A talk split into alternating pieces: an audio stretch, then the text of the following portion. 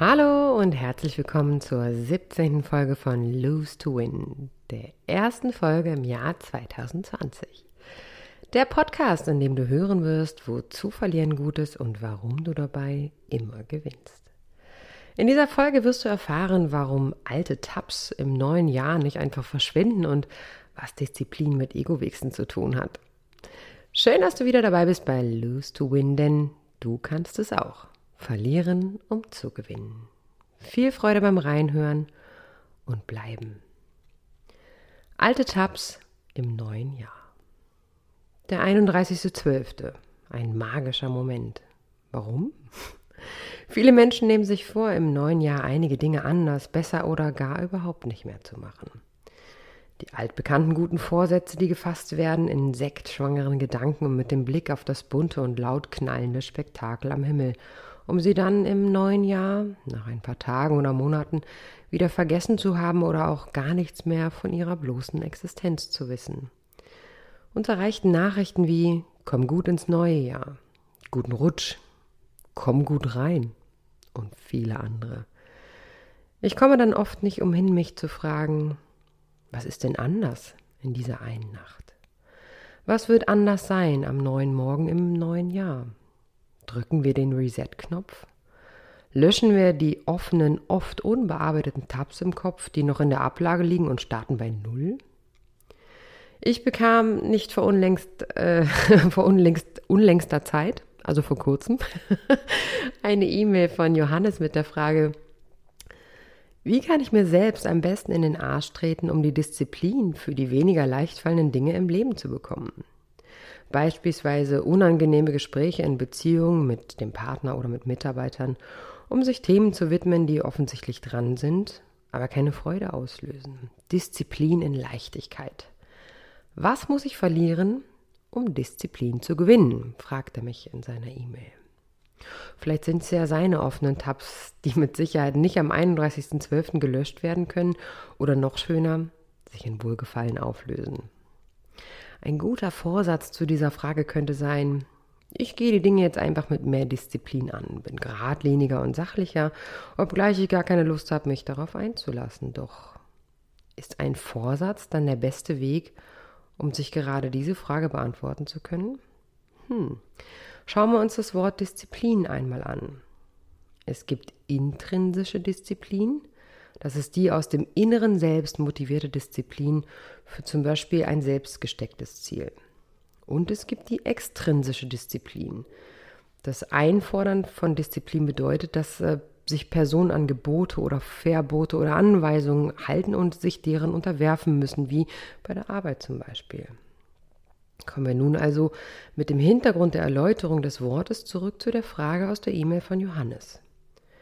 Es wäre wohl erst einmal wichtig zu fragen, ob die Disziplin, die für ihn walten soll, von ihm selbst oder von außen gefordert wird. Ein unangenehmes Gespräch in einer Beziehung, wie er es schreibt, oder sich Themen zu widmen, die offensichtlich dran sind, jedoch keine Freude bereiten, sind hier sehr deutlich nicht intrinsisch, sondern eher extrinsisch, also von außen gewollt, denn ihm bereiten sie ja keine Freude. Wie nun raus aus dieser Zwickmühle? Ich will nicht, musste aber jetzt scheinbar durch. Könnten seine Gedanken dazu sein. Was muss ich verlieren, um Disziplin zu gewinnen, war seine Kernfrage. Meine Frage an ihn wäre, was brauchst du, um dich besser zu fühlen in diesem Gespräch? Was ist der Kernpunkt, der in diesem kommenden Gespräch keine Freude auslöst, sodass du Disziplin brauchst, um es überhaupt zu führen? Und was könntest du ändern an deiner Perspektive, um aus einer Pflicht eine Kür zu machen? Sprich, musst du überhaupt etwas verlieren, um diszipliniert zu sein? Wenn ein anderer Mensch dich um ein Gespräch bittet, so möchte er sich entweder mitteilen oder gar so da, sogar deine Meinung dazu hören. Gewiss kann das für dich auch unbequem sein, jedoch darf es auch sein. An dieser Stelle möchte ich auch gerne das Wort Priorität mit einfließen lassen. Gebe ich einem Gespräch in meinem Wertesystem und meiner Wertvorstellung keine Chance, so wird sicher das Wort Disziplin sich einschleichen, um mich ihm trotzdem zu stellen. Hm, mir klingt da auch ein Satz von einer Freundin im Ohr, die immer sagt, muss ja, ne? ich pflege dann immer zu antworten, nichts muss, alles darf. Wenn ich für mich einfordere, und insgeheim wünschen wir uns das doch alle, dass sich mein Gegenüber ganz auf mich einlässt, seine Aufmerksamkeit auf mich fokussiert, mich sehen darf, so wie ich bin, und mich annehmen darf, ohne mich zu bewerten, wozu ist es dann gut und richtig für mich, in ein Gespräch zu gehen mit dem Wort Disziplin? Ich möchte gar keinen Unterschied machen, ob nun in einer Liebesbeziehung oder in einer Geschäftsbeziehung, in einem Konfliktgespräch mit dem Nachbarn oder dem Chef. Wir alle wollen gesehen und wertgeschätzt werden. Und wir alle möchten uns mitteilen, ob es dem Gegenüber nun schmeckt oder nicht. Was wir nur manchmal dabei vergessen ist, mal bin ich der Sender und mal bin ich der Empfänger und mal ist es umgekehrt. Wenn also heute Nacht die leuchtenden Raketen über unseren Köpfen hinwegfliegen, so wird sich am Tag danach nichts ändern. Jeder vielleicht unsere Perspektive unbequeme Gespräche zu sehen und sie ohne Disziplin, sondern aus reiner Wertschätzung für das Anliegen meines Gegenübers zu führen. Und ich somit ein bisschen Ego-Wichsen verliere, aber ganz sicher ein Gespräch auf Herzhöhe gewinne. Ihr Lieben, auch im neuen Jahr, herzlichen, herzlichen Dank für eure E-Mails, die mich letztes Jahr noch erreicht haben. Ähm, ich muss schauen, welche Themen ich äh, als allererstes mit in den Podcast binde, weil das ist doch relativ viel und ich möchte auch immer, dass es ähm, etwas wird, was in Kürze, die dieser Podcast natürlich immer hat, ähm, für euch auch mitnehmbar ist.